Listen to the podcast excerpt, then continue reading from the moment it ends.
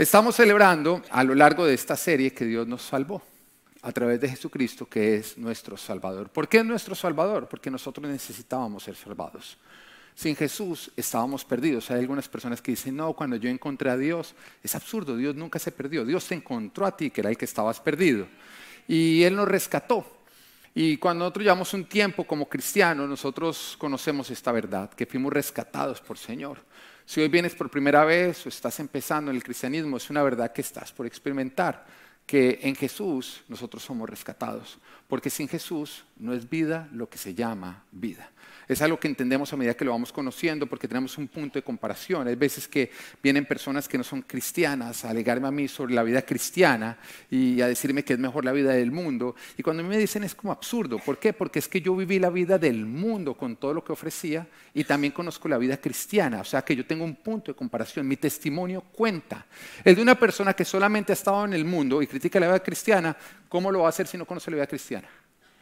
Nosotros los que conocemos las dos vidas, bueno, nuestro testimonio cuenta. Nosotros podemos decir, yo viví el mundo y sí, parecía uno pasarle a rico, pero una felicidad y una emoción muy pasajera. En Jesús es una paz que nos acompaña sin importar lo que nosotros podamos estar viviendo. Y es mejor una vida con Jesús sin nada de lo que ofrece el mundo que una vida con todo lo que ofrece el mundo donde no está Jesucristo. Es algo que tú y yo conocemos, que en Jesús encontramos y por eso escogemos a Jesucristo. A lo largo de esta serie vamos a estar hablando del libro de Éxodo, que nos narra la historia del pueblo de Israel cuando ellos vivían en Egipto. Quiero recordarte que la razón por la cual llegaron ellos a Egipto fue porque hubo un hambre tremendo en la región. Así que el Señor usó a uno de los hijos de Jacob, a José, para llevarlo a Egipto a través del revelar que venía un hambre, pero también dar la solución. qué espectacular es eso? Qué espectacular es saber que Dios ya sabe lo malo que va a ocurrir y que Él se adelanta a mandar una solución para sus hijos. No te tiene que preocupar lo malo que hay en este mundo porque a Dios no lo sorprende. A ti te sorprendió, pero a Dios no. Y él ya preparó una solución para nosotros. Y él envió a José para de esa manera traer una solución para que en tiempo de escasez ellos pudieran vivir bien. Y terminó yéndose toda su familia, todos los hijos de Jacob de Israel, a vivir en Egipto. En ese lugar empezaron a pasar los años y empezaron a prosperar. El pueblo escogido de Dios empezó a prosperar. ¿Y sabes qué pasa cuando el pueblo de Dios prospera? Que el enemigo se siente amenazado. Hay lo que nos enseñó a todos Will Smith cuando nos dijo que cuando estás en tu mayor momento de gloria es cuando el diablo viene por ti. Es cierto, el diablo se siente, bueno, no sé si sea para Will Smith, pero para ti, para mí, es cuando estamos nosotros viviendo tiempos grandes donde estamos avanzando, es cuando el diablo más se ve amenazado y cuando va a venir con sus ataques. ¿Por qué? Porque el pueblo de Dios no solamente obtiene vida y bendición, sino la reproduce. Y esto amenaza el propósito del diablo, que es matar y destruir. En Éxodo 1.8 nos dice, pero llegó al poder en Egipto otro rey que no había conocido a José. Y le dijo a su pueblo, cuidado con los israelitas, que ya son más fuertes y numerosos que nosotros. Mira cómo está diciendo, no conocía a José. Por lo tanto, no conocía la bendición de los hijos de Dios. Muchas veces el enemigo usa personas que no conocen de Dios y que creen que están orando bien, pero justamente su falta de conocimiento con todos los temas de Dios lo que los convierte en instrumentos del diablo. Nuestra guerra no es contra seres humanos, es contra poderes y potestades. Es contra Satanás y su reino, que usa la ignorancia de este mundo con respecto a todo lo de Dios para ponerlo en contra de todo el avance de Dios. En este caso, el faraón de Egipto representa el enemigo. Y el enemigo se divide en tres grupos, en ese entonces y en este entonces. ¿Cuáles son? El diablo, ¿sí? el patas, alias el patas, tu carne, que es esta naturaleza caída, porque en todos nosotros hay una atracción hacia el pecado. Esa es tu naturaleza caída y es algo con lo que nosotros vamos a tener que lidiar hasta que muramos o Jesús venga y nos dé un un, cuerpo glorioso, que es una inclinación a hacer lo contrario a lo que Dios quiere. Y por supuesto, el mundo. Entonces son Satanás, la naturaleza caída y el mundo. Esos son los tres enemigos con los cuales nosotros vamos a tener que estar siempre peleando. Y en este caso el faraón representa estos tres enemigos. ¿Y cuál es su propósito? Frenar el avance de Dios. ¿Cómo? robándonos la bendición de Dios a sus hijos. En Génesis 1.28 se nos da el significado de bendición, porque nos damos cuenta que hay muchas personas que lo tienen equivocado. Hay veces que alguien ve a una persona llena de dinero y dice que es muy bendecido, pero ¿es realmente eso bendición, tener mucho dinero? En Génesis 1.28 se nos dice lo que significa la bendición de Dios y nos dice así, y los bendijo con estas palabras. Sean fructíferos, diga fructífero, multiplíquense, llenen toda la tierra, o sea, multiplíquense, llenen toda la tierra y sométanla, y dominen. Entonces nos está hablando de que la bendición de Dios tiene tres componentes. Uno es ser fructíferos, otro es multiplicarnos y el otro es dominar. Dominen los peces del mar y a las aves del cielo y a todos los reptiles que se arrastran por el suelo. La bendición de Dios debe producir el dar fruto, o sea, ser productivos, que nuestro esfuerzo produzca un resultado, porque cuando tú te esfuerzas en hacer un trabajo pero no obtienes un resultado, déjame decirte que no estás bajo la bendición. La bendición es justamente que tu esfuerzo produce un fruto, que tu esfuerzo no es en vano. El segundo es multiplicación, que tiene que ver con reproducción, vida y crecimiento. La capacidad de nosotros reproducirnos y reproducir lo que estamos haciendo, de poder dar vida, de poder crecer. Y el tercero que es dominio, que tiene que ver con gobierno, que es justamente no ser colas, sino ser cabezas. Ahora, ¿qué significa entonces la maldición? ¿Qué es estar bajo la maldición? Muy sencillo, es no dar fruto. Es un esfuerzo sin recompensa. Ahora, todos nosotros hemos estado en un trancón. Si, el tráfico que no se mueve, déjame decirte que es ahí donde se conocen las personas. Ahora, aumentale hambre. Un trancón con hambre, eso es donde justamente se evidencia quién es quién. Antes de casarte, métete con esa persona en un trancón con hambre y obsérvalo. Porque ahí vas a saber qué va a hacer esa persona en sus peores momentos. ¿Mm? Pero ¿por qué es tan desesperante estar en un trancón? ¿Por qué es tan desesperante estar en tráfico? Porque tú no logras avanzar. Porque Dios puso en nosotros la necesidad de avance. ¿Cuándo? Cuando nos bendijo. Cuando el Señor nos dijo, den fruto. Y cuando tú estás viviendo trancón o tráfico en tu área profesional, cuando lo estás viviendo en tu matrimonio, cuando lo estás viviendo en tu ministerio, cuando lo estás viviendo en eso, tú te empiezas a desesperar como se desespera una persona en el tráfico o en un trancón. ¿Todos entienden, independiente de los países, lo que es trancón o ahí se dice de otra manera?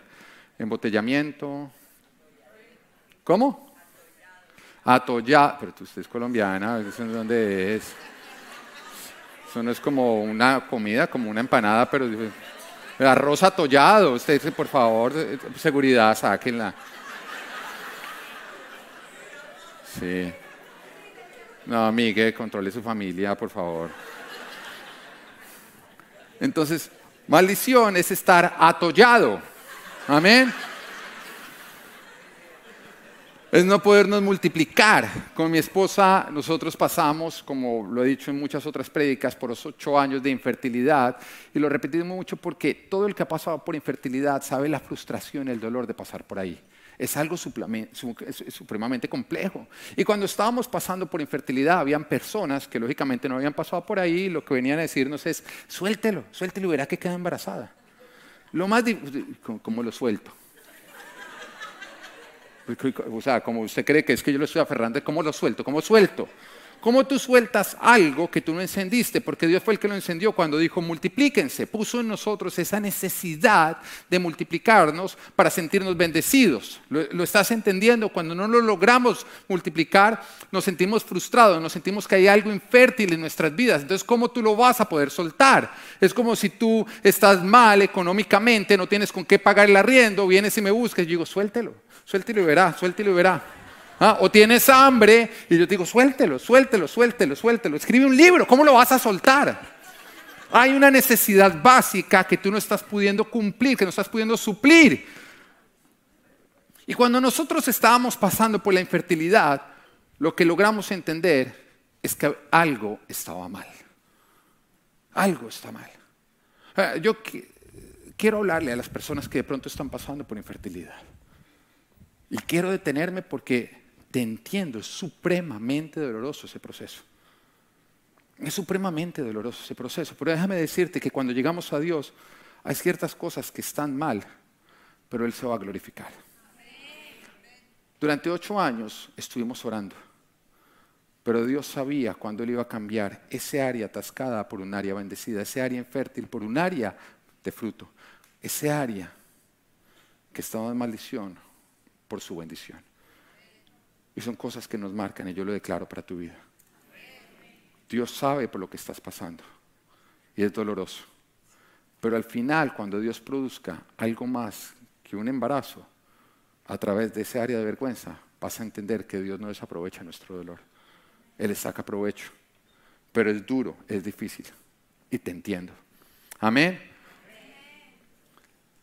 Cuando una iglesia no crece, es algo que a mí me preguntan. Oiga, ¿es normal que las iglesias no crezcan? Yo digo, la palabra de Dios dice, multiplíquense. La bendición de Dios dice, multiplíquense. A lo que me refiero es que cuando tú no te estás pudiendo multiplicar, es tiempo de ir delante de Dios a decir, ¿qué es lo que está mal? ¿Por qué no estoy pudiéndome multiplicar si la bendición significa multiplicación? Hay tiempos en los que nosotros podemos pasar por eso para Dios llamar nuestra atención, para hablarnos. Pero definitivamente, si no está ocurriendo una multiplicación es porque algo no está dentro del orden. Hay algo que no está permitiendo la bendición. En nuestra naturaleza está el querernos multiplicar, en lo que somos y en lo que hacemos. Ahora, entonces, ¿cuál, es el tercer componente? Decíamos que la maldición, el primer componente es no dar fruto, el segundo es no poder multiplicar, el tercero es qué? Ser dominados. Ser dominados. Nosotros no queremos ser dominados, porque ser dominados es ser esclavos. ¿De qué? De personas, de vicios, de malos hábitos, de sistemas. Es que nos deshonren, es que decidan por nosotros, es que lo que nosotros producimos vaya, vaya a parar en otros. Tú no quieres ser esclavo, tú quieres ser qué? Cabeza. Tú quieres dominar y no ser dominado. Ahora, acá se nos está hablando de necesidades básicas del ser humano. Si tú no tienes bendición, tú estás en la necesidad de obtenerla y se vive una frustración. Ahora, cuando yo estoy hablando de esos tres componentes, de pronto tú puedes decir un momentico, pero es que yo me siento que soy dominado en este área, me siento que no estoy dando fruto en este área, me siento que de pronto no me estoy pudiendo multiplicar en este área. Y déjame decirte que el Señor quiere darte bendición en todas las áreas de tu vida. Y que en Él lo encontramos. Pero el diablo que quiere robarnos la capacidad de ser bendecidos. Nadie quiere maldición, pero el enemigo sí quiere una maldición para tu vida. Y nos damos cuenta cómo el faraón se ve amenazado cuando el pueblo de Dios es bendecido. En este caso se vio amenazado porque eran fuertes, numerosos, porque no los iban a poder gobernar, sino que iban a terminar siendo gobernados por ellos. Así que en ese instante empieza a buscar un plan para frenarlos, sacándolos de bendición ¿Y cómo se saca a alguien de bendición? Se le saca del orden de Dios. Tú no eres bendecido simplemente porque vienes a la iglesia. Tú no eres bendecido simplemente porque tú hiciste la oración de fe. Tú estás en bendición porque tú entras dentro del orden de Dios. Porque todo lo de tu vida entra dentro del orden de Dios. A lo que me refiero es que tú puedes venir a la iglesia, te puedes saber la Biblia, puedes diezmar, puedes hacer todo, pero si tú no manejas tus finanzas de una manera correcta, con una buena administración bíblica, tú siempre vas a estar en la quiebra económica. Y no digas, es que Dios me tiene. No, Dios te está dando a ti el conocimiento, la capacidad de poner en orden ese área, pero tú no te quieres sujetar a su palabra. Entonces no solamente es conocer a Dios, es entrar en el orden de Dios. Y vayamos al inicio, Génesis 1, antes de que Dios estableciera un orden. Génesis capítulo 1, versículo 2 dice, la tierra era un caos. Ahora, ¿tú sabes lo que es un caos o no? Un caos, soy nuestras casas, hoy domingo, cuando tuvimos que salir para venir a la iglesia. Mm. Hoy pocos son los que dicen, venga, después del servicio para mi casa, porque normalmente está sin orden. Un caos es justamente cuando no se está organizando, cuando no hay una mente inteligente dando un orden, se forma un caos. Un caos es la ausencia del orden. Entonces dice, la tierra era un caos total, las tinieblas cubrían el abismo. Ahora, Satanás es, es el rey de las que, él estaba feliz porque él reina en el caos. Ya te das cuenta porque a Satanás le gusta desorganizar lo que Dios ordena. Dice, las tinieblas cubrían el abismo, el Espíritu de Dios se movía sobre la superficie de las aguas. Sin el orden de Dios todo es caos, muerte porque hay ausencia de vida y tinieblas que justamente de donde reina Satanás. Y de pronto esto puede escribir tu vida, pero cuando entra el orden de Dios todo va a cambiar. Esto describe la vida sin el orden de Dios. Porque después en Génesis se nos narra qué ocurre cuando entra Dios a dar orden. ¿Y cómo lo hace? Dando órdenes. Hay algunos que les molestan las órdenes, pero las órdenes es la capacidad que tiene una autoridad para organizar a lo que está desorganizado. Y Dios entra a dar órdenes y lo primero que dice es, hágase la luz. Tú no ves a la luz alegando o no. No me parece, creo que debería ser más bien roja. Tú no ves a la luz alegando como muchos alegan. El problema es que la luz es más obediente que muchos cristianos. Porque hay muchos que cuando Dios les ordena empiezan a alegar, no, no me parece no tenga relaciones sexuales fuera del matrimonio. No me parece, es que es un acto de amor.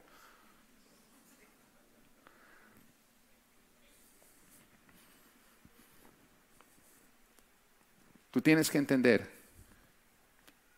que acá en la iglesia se habla de la moral bíblica, donde Dios define lo que es bueno y lo que es malo. Y cuando nosotros nos rendimos a Dios, nosotros rendimos nuestra propia o nuestro derecho obtenido, no obtenido, más bien nuestro desorden de definir nuestra propia moral. Y nosotros decidimos, ya no soy yo el que va a decidir lo que es bueno y lo que es malo, yo voy a ir a Dios a preguntarle qué es bueno y qué es malo y lo que Él diga, yo lo voy a hacer. Y a lo largo de esta prédica voy a hablar de moral bíblica. Y si tú no estás de acuerdo con que Dios es el que define lo que es bueno y lo malo, esta prédica no te va a gustar. Pero quiero advertirte que yo acá no busco ofender a nadie pero tampoco busco agradar a nadie. Hoy vengo a decir la verdad. Le guste a quien le guste, hoy vengo a decir la verdad.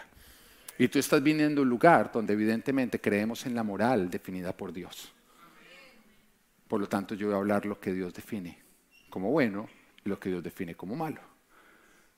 Y Dios da orden dando órdenes, hágase la luz, lo de arriba arriba, lo de abajo abajo, se me ponen las aguas en un lugar y se me pone lo seco en otro lugar. Una vez que ya hay orden, o sea que hay obediencia, porque orden es obediencia, el Señor empieza a crear la vida. Donde no hay obediencia, no hay vida. Donde no hay obediencia, hay muerte. Toda área de tu vida que está en desobediencia es un área muerta, es un área de maldición. Toda área de tu vida donde tú entras en una obediencia es un área que va a empezar a florecer. Y el Señor empieza a crear vida cuando ya hay orden y lo hace en orden de importancia. Y primero la vegetación, después los animales y después el ser humano. ¿Y por qué digo? Porque tú no debes alterar la importancia que Dios le da a la vida. No importa que tú ames mucho a tu perro, nunca lo ames igual que un humano. Porque no es que estés levantando a tu perro, es que estás degradando al humano. Ahora, con un gato, ni por el chiras. Eso ni al nivel de un perro. No, mentiras, bueno.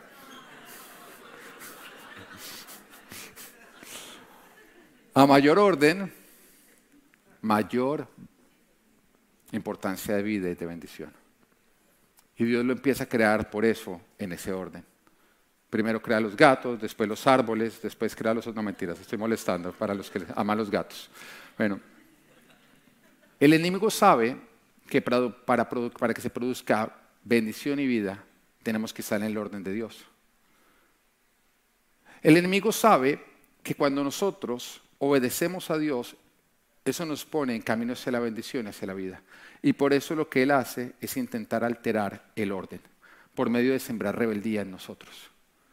Todas las áreas de nuestra vida que no están dentro del orden de Dios no están en bendición, no van a dar fruto, no se van a multiplicar y no vamos a ir camino a dominar, sino más bien a ser dominados. Y hoy quiero hablarte de dos órdenes que Dios estableció desde el principio para poder obtener bendición. Y son dos órdenes que el enemigo está buscando alterar. Ahora, ¿por qué te quiero hablar de esto? Porque están en la palabra y son muy claramente definidos, pero también te los quiero hablar por una razón. Si mi hijo llega a casa y un amiguito le dijo una mentira en el colegio y mi hijo la creyó, ¿tú de qué tema crees que yo le hablar a mi hijo? Otro tema diferente, pues lo primero que va a hacer es aclarar la verdad al respecto. La iglesia lo que más tenemos que estar haciendo es hablando la verdad de lo que está mintiendo el mundo. porque si no estamos permitiendo que los hijos de Dios sean engañados. Y si tú eres engañado, entonces tú terminas desobedeciendo y saliendo del orden de Dios y caes bajo maldición, que es lo que quiere el diablo. Y quiero que miremos estos dos órdenes que Dios establece para que haya bendición. Dice eh, Génesis capítulo 1, versículo 27 y 28. Lo dice la Biblia. Y Dios creó al ser humano a su imagen. Lo creó a imagen de... ¿Y después qué dice? ¿Qué los creó? Hombre y mujer los creó. Después de que los creó, o que nos creó hombre y mujer a su imagen, dentro de ese orden nos bendijo. Y dijo, y los bendijo con estas palabras, sean fructíferos y multiplíquense, llenen la tierra y sométenla, dominen a los peces del mar y a las aves del cielo y a todos los reptiles que se arrastran por el suelo. Si el diablo quiere robarnos esta bendición, producto de que hayamos sido creados a imagen de Dios, hombre y mujer, ¿qué tiene que hacer? Alterar ese orden o no alterar ese orden. Si ya no somos hombre y mujer, se altera el orden, ya no hay bendición. Porque fue ese orden lo que permitió la bendición.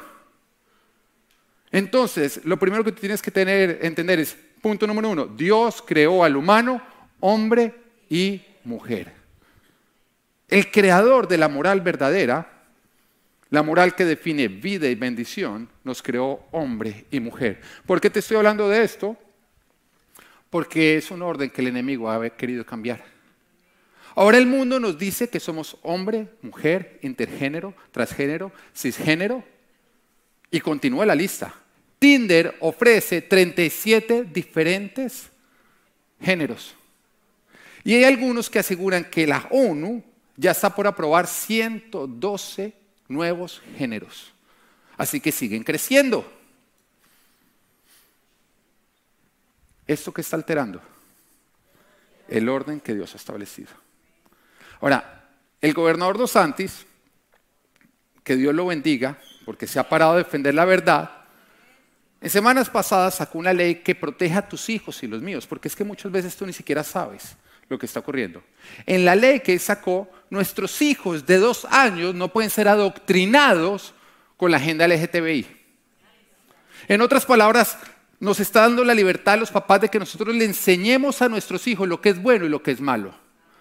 Tú quieres saber por qué la agenda LGTBI insiste tanto en que se adoctrinen a los niños con su filosofía. Porque es en la niñez cuando se define la moral de una persona. La palabra de Dios dice, instruye al niño en el camino correcto y un adulto no se apartará de él. ¿Por qué? Porque la moral que se le enseña a un niño, ¿y moral qué es? El conocimiento de lo que es bueno y lo que es malo. La moral que se le establece a un niño lo va a acompañar el resto de su vida. O sea, que si a un niño de dos años se le dice, eso está bien, eso está bien, y está mal, él toda la vida va a creer que está bien. Por esa razón están yendo tras nuestros hijos pequeños. Entonces, el gobernador dos Santos sacó una ley que dice no pueden adoctrinar a los niños, no se les puede enseñar a los niños sexualidad homosexual a los dos años. No les enseñen sexualidad de nada. Un niño de dos años debe estar jugando, no oyendo estas barbaridades. Ahora, ¿quieres saber cuál es el programa que él está interrumpiendo? Justamente con esta imagen tú lo puedes ver. Lo que están diciendo es que el cerebro define el género de una persona. O sea, no lo define tu biología, no lo define lo que Dios te creó. Tú puedes tener el cuerpo de un hombre, pero si tu cerebro te dice que tú eres un camello, tú eres un camello. Tu cerebro define tu género. Le están diciendo a un niño de dos años y de tres años. Un niño de dos años y tres años tiene la capacidad de entender esto. Bueno, entonces el cerebro define el género. El corazón define tu inclinación sexual. En otras palabras, hacia lo que tú te inclines, eso define tu sexualidad. Ahora, ¿cuál es el peligro? El peligro es que si mi corazón definiera mi inclinación sexual, oiga, pues yo sería un polígamo. ¿Se puede decir la verdad en la iglesia o no? ¿Mm? Porque la verdad es que mi, mi, atracción sexual, o sea, yo la someto a Dios para serle fiel a la mujer más hermosa del mundo. Pero si yo siguiera mi atracción sexual, que me llama y me dice a mí, oiga, debería acostarse con toda mujer que le parezca atractiva, yo sería un polígamo o no. Entonces, de acuerdo a esto, yo soy polígamo, pero si otra persona siente una atracción sexual desviada hacia hombres y mujeres, ¿tú eres qué? Bisexual. Hacia una persona del otro género, ¿tú qué eres? Homosexual. Si seguimos nuestro corazón, todos nosotros seríamos qué? Asesinos, ladrones, porque dime que cuántas veces uno ha tenido impulsos para hacer cosas que uno sabe que está mal y uno no las hace. Pero acá lo que nos está enseñando es, sigue tu corazón, pero no hay nada más engañoso que el corazón del hombre, no hay nada más malvado que el corazón del hombre. Por lo tanto, si se le enseña a nuestros hijos a obedecer su corazón, se está convirtiendo nuestros hijos en demonios. Porque si tú hablaras todo lo que se te pasa por tu mente, tú estarías solo. ¿O no? ¿O solamente me pasa a mí? ¿Ah? El que esté libre de pecado que me tire la primera piedra.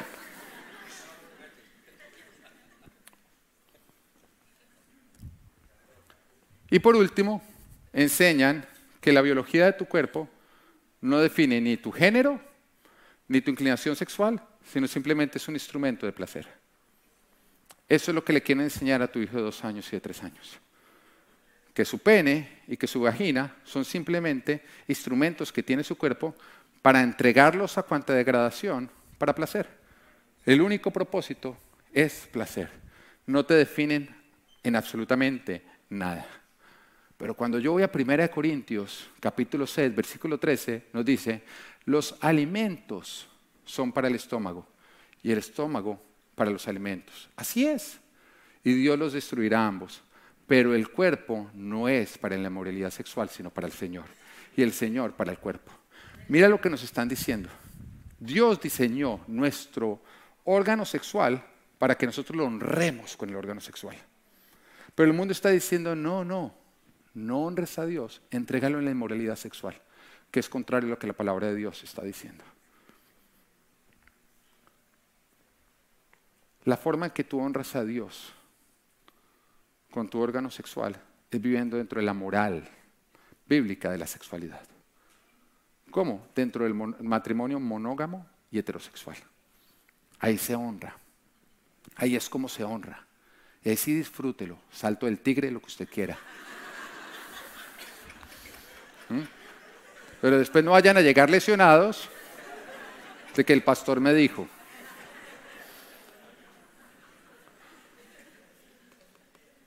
Cuando ocurre esto, que el gobernador Dos Santos saca esa ley protegiendo tus hijos y los míos, sale Disney. Disney. Donde la mayoría de los padres soñamos llevar a nuestros hijos para que vean lo que es un lugar especial que te vale una millonada para hacer filas. Disney, la CEO de Disney, sale a criticar a Dos Santos y irse en contra de esta ley. ¿Tú sabes por qué? Eso que te estoy diciendo no es chisme, tú puedes buscarlo en internet y lo vas a encontrar, porque la CEO de Disney dice que tiene dos hijos que pertenecen al grupo LGTBI y que la agenda de Disney es que en los próximos años el 50% de los personajes sean homosexuales. Te estoy hablando algo que tú puedes ir a corroborar. Es noticia. Entonces, cuando yo esto, cancelé Disney y lo puse en mi Instagram. Porque yo no voy a patrocinar la destrucción de mis hijos. Porque yo no voy a patrocinar a alguien que se va en contra del diseño de Dios y que quiere sacar la humanidad del diseño de Dios para de esa manera cambiar la bendición de Dios por la maldición del diablo. Este es el plan de Satanás. Porque si nosotros alteramos lo que Dios diseñó, ya no es imagen de Dios. Ahora qué es? Una imagen creada, una mala imagen, la imagen de tinieblas. Nos rebelamos contra Él y olvídate de ser fructíferos, de multiplicarnos y de dominar. Entramos bajo maldición. Yo no quiero eso para mi vida, no quiero eso para mis hijos. Y cuando tú vas a Disney o pagas, tú estás dando tu dinero para que eso ocurra. Mis hijos no necesitan ir a Disney, mis hijos necesitan a Jesucristo.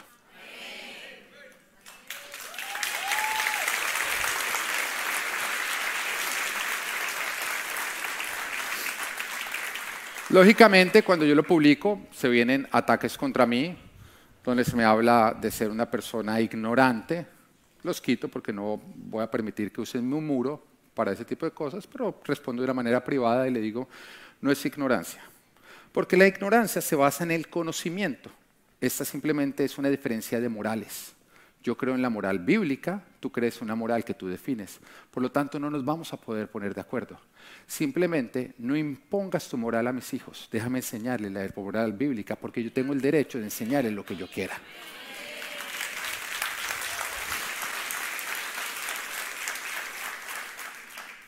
Si el enemigo cambia el orden que Dios estableció, nosotros entramos en caos, muerte y tinieblas, que es donde Él reina.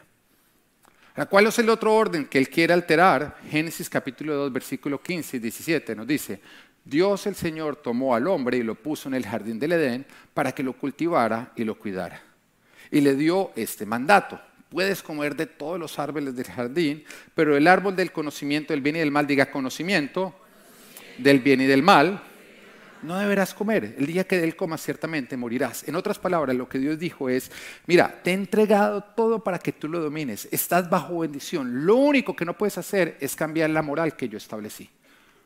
El árbol del conocimiento del bien y del mal es no ir a Dios para que Él diga que está bien y que está mal, sino yo como hombre definir lo que está bien y lo que está mal. ¿No es lo que ocurre en el mundo? El mundo no define lo que está bien y lo que está mal. ¿Tienen en cuenta a Dios? No. Es simplemente la consecuencia de haber comido el fruto. El árbol del conocimiento del bien y del mal es renunciar e ir a Dios para que Él defina lo que está bien y lo que está mal, y más bien yo como hombre definirlo. Ahora, entendamos algo, si Dios lo define lo que está bien y lo que está mal, ¿quién lo define? ¿Quién lo define? Entonces tú dices, no, el hombre, ok, pero somos 7, 8 billones de habitantes, ¿quién lo define? El más fuerte.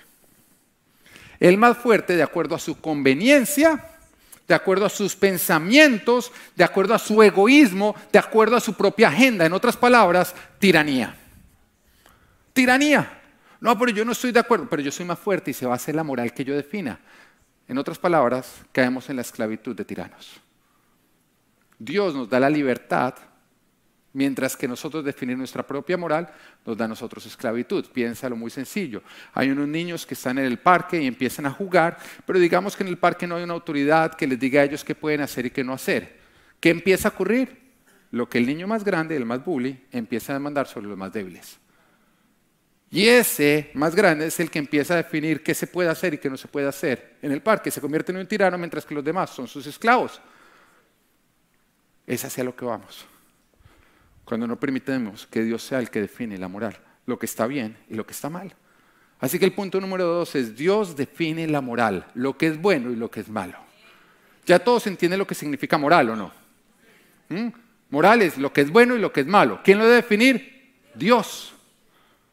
Porque cuando no lo define Dios, lo define un hombre que se cree Dios. O que se llama a sí mismo Dios. Cuando el hombre pecó, engañado por la serpiente, lo que hizo fue cambiar la moral de Dios por una propia moral.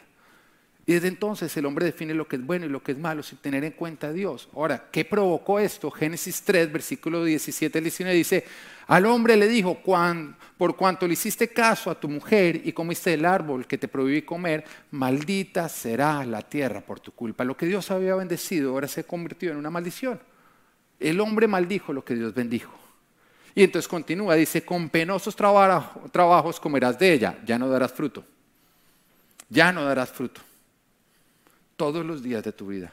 La tierra te producirá cardos y espinos y comerás hierbas silvestres. Te ganarás el pan con el sudor de tu frente hasta que vuelvas a la misma tierra de la cual fuiste creado, porque polvo eres y al polvo volverás. Serás dominado. No te podrás multiplicar. El hombre cambió la moral de Dios y perdió la bendición de Dios. Y en lugar de eso obtuvo muerte y maldición. Una moral que no es definida por Dios, es una moral que es definida por el hombre y que no se basa en la bondad, la benignidad de Dios, sino en la maldad del hombre. Donde vuelvo y digo, ganará el más fuerte. ¿Entiendes por qué Satanás insiste con el tema de meter más géneros o de que cambiemos la moral bíblica? Porque si no estamos bajo la moral de Dios, no obedecemos a Dios. Y como no obedecemos a Dios, Dios no es el que reina, sino quien reina las tinieblas. Porque si tú eres el dueño de una empresa y todos los empleados deciden no obedecerte a ti, sino empiezan a obedecer a otro, déjame decirte que tú ya no eres el, el jefe.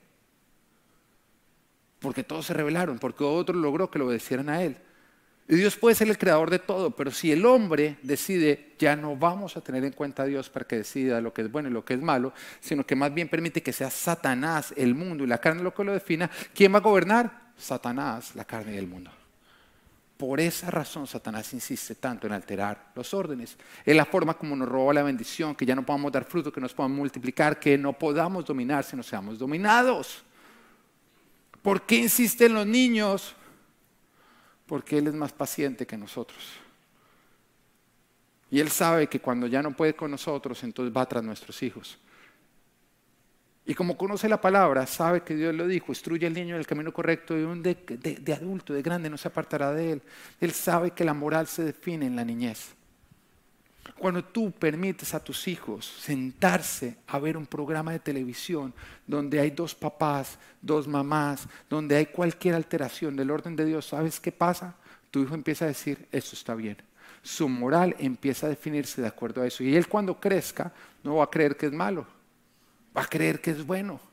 No importa que tú le digas lo contrario, porque tu hijo no va a oír lo que tú le dices, sino lo que tú le dejaste hacer y lo que tú le dejaste ver. Yo quiero que entiendan algo. Mira, si tú has caído en esta mentira, si tú has caído en este engaño, yo no estoy en contra tuyo, no, Dios te ama. Estoy en contra de lo que te quiere destruir. La agenda LGTBI te quiere destruir, el homosexualismo te quiere destruir. Eso no eres tú. Es el arma que Satanás está usando para destruirte, para robarte toda posibilidad de ser bendecido. Y yo sé que de pronto muchos de ustedes se pueden sentir mal porque tienen familiares o personas cercanas que están viviendo una vida homosexual. Yo no estoy contra esas personas. Pero si tú no pones un alto, la mentira que está arruinando la vida de ellos va a entrar a arruinar también la vida de tus hijos. Y hay veces que es fácil decir, no, es que estás hablando mal de ese que es mi primo. Pero si esa mentira, ese engaño entra en tus hijos, ¿qué va a pasar?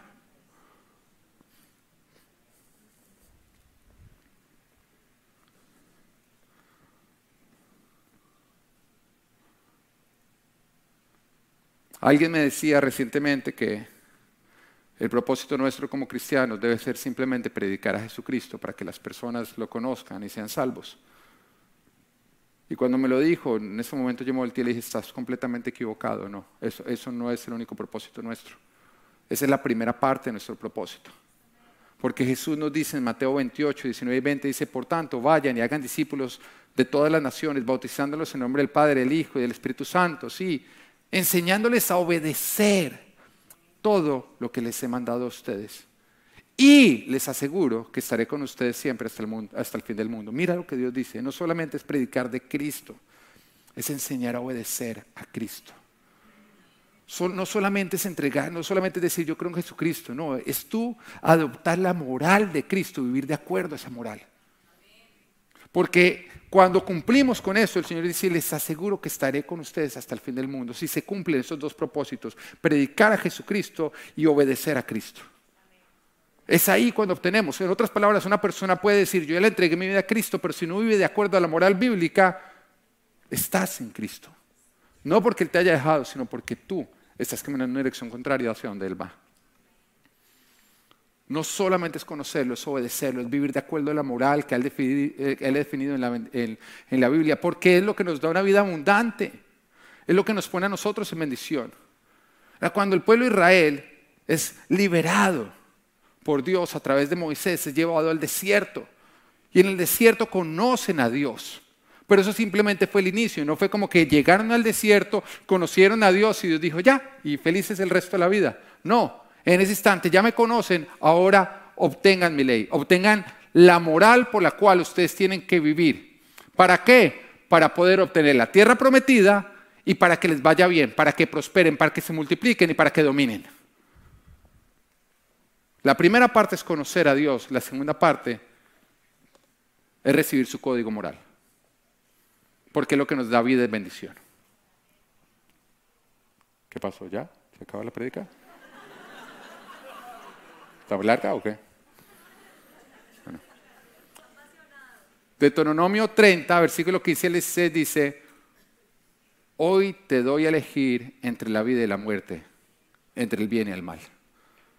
Hoy te ordeno que ames al Señor tu Dios, que andes en sus caminos y que cumplas sus mandamientos, preceptos y leyes. Así vivirás y te multiplicarás y el Señor tu Dios te bendecirá en la tierra de la que vas a tomar posesión. Mira como dice, hoy te doy a elegir. Dios no te impone su código moral, Dios te da a elegirlo. Pero dice, pero si tú decides vivir de acuerdo al código moral bíblico, entonces así vas a vivir, así te vas a multiplicar y así Dios te va a bendecir en la tierra en la que tú vas a entrar a tomar posesión. Decía que bendición significa fruto, multiplicación y dominio. Y acá Dios está diciendo que si vivimos de acuerdo a su ley, a su moral, vamos a obtener fruto, multiplicación y dominio. Todo el Antiguo Testamento, cuando uno lo lee, después de Éxodo, nos narra la historia del pueblo Israel. ¿Y sabes qué nos narra? Los tiempos en que no siguieron la moral de Dios y entonces murieron en el desierto. Lo que le pasa a muchos cristianos que conocen de Dios, no siguen su moral y mueren en el desierto. ¿Un cristiano puede morir en el desierto? Sí. Uno los ve. Uno dice, no, es que estoy en una prueba. ¿Hace cuánto? Hace 25 años. No, usted no está en una prueba, usted está en una desobediencia. Porque las pruebas no duran ese tiempo. Usted está por fuera de un orden, porque no está obteniendo la bendición que Dios quiere para usted.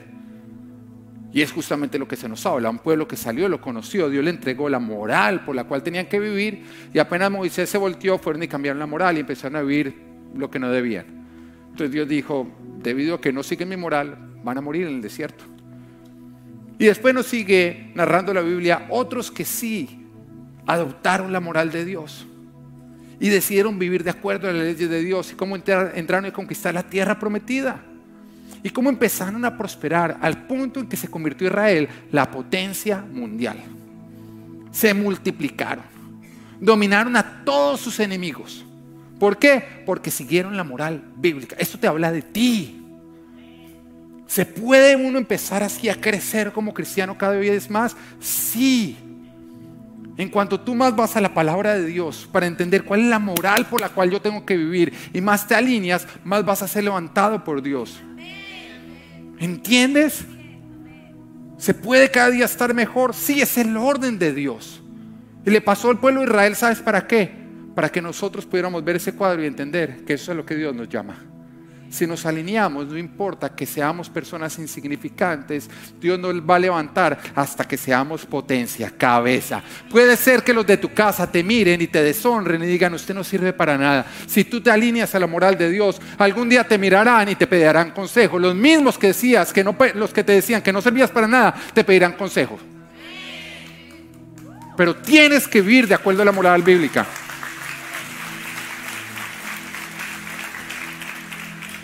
Pero el Señor lo advirtió también. Cuando entren y tomen posesión de la tierra, cuando yo los haga potencia, sean cabeza y no sean cola, no se olviden de mi moral. Porque si se olvidan de mi moral, van a perder, de, van a perder todo lo que han obtenido. Oiga, y advertidos. Entonces también nos narra que después se olvidaron de la moral de Dios y empezaron a adoptar la moral del mundo. Y en la moral del mundo sacrificaban a los hijos a los dioses, algo parecido al aborto. Y en la moral de los pueblos vecinos se entregaban en prostitución sexual y practicaban la inmoralidad sexual, algo parecido a lo que estamos viviendo. Y se empezó a alterar toda la moral de Dios y se empezó a vivir más bien con la moral del mundo. Pero esa gente todavía seguía yendo a la iglesia. Todavía iban al templo, levantaban las manos, todavía ofrecían sacrificios. Pero eran hipócritas, porque cuando lo hacían no decían la moral de Dios, sino que definían su propia moral. Y eso es lo que se llama religiosidad. Y fue lo que más combatió Jesús. Los que dicen adorarlo, pero que no tienen escrita la moral de Dios en sus corazones. ¿Y sabes qué pasaba entonces con estas personas? Israel pasó de ser potencia a ser esclavos. Y cuando siendo esclavos, otra vez se acordaban de Dios y de la moral de Dios, y la empezaban a practicar, Dios los volvía a levantar otra vez. Y otra vez se olvidaban, entonces otra vez. Entonces, ¿sabes que La historia es de cabeza a cola, de cola a cabeza, de cabeza a cola, de cola a cabeza. Tú verás hacia dónde caminas.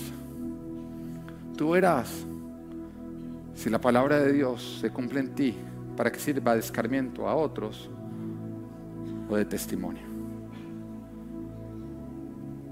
Pero en ambos casos se va a cumplir. Todo esto es un cuadro de nuestras vidas. Ahora puede ser que tú te has sentido que tu vida no avanza y que no da fruto, que no te puede multiplicar y que no puede ser cabeza. Hoy vuelvo y te digo, no solamente recibir a Jesús, es arrepentirte, es renunciar a toda moral contraria a la que Él define. Es que no importa que el mundo diga eso no es pecado para mí. Tú dices, si Dios dice que es pecado, es pecado. Es honrar a Dios, no al mundo. Arrepentirte es decidir rendirte para vivir la moral bíblica y hacer todo lo que Jesús dice. Y es ahí, y es solo ahí, como tú vas a crecer para dar fruto, para multiplicarte y para dominar. Y es así, solo así, como tú vas a salir de toda área infértil de tu vida, de toda área fracasada de tu vida y de toda esclavitud en la cual te encuentras. Él quiere rescatarte. Él quiere darte vida y bendición, si tú se lo permites. Que Dios te bendiga. Dios.